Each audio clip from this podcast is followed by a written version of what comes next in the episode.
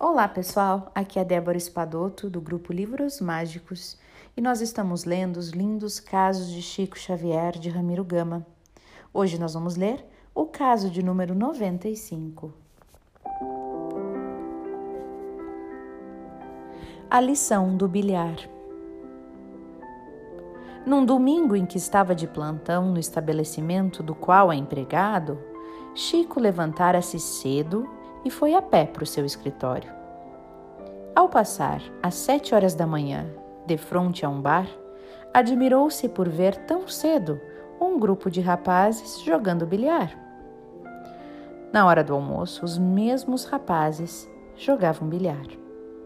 E de tarde, às 17 horas, veio para jantar e de volta reparou que o mesmo grupo ainda estava ali no bar, carambolando. Por fim, às 22 horas, ao regressar à casa, acabada sua tarefa, passou de novo pelo mesmo local e, surpreso, verificou que o mesmo conjunto de jovens ali estava, ainda no mesmo entretenimento.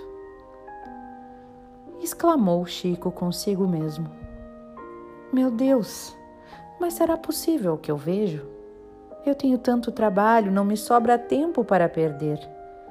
No entanto, esses moços atravessaram o dia inteiro em passatempo inútil. De imediato, porém, ouviu a palavra de Emmanuel a dizer-lhe no ouvido: O bilhar também é uma criação de Deus.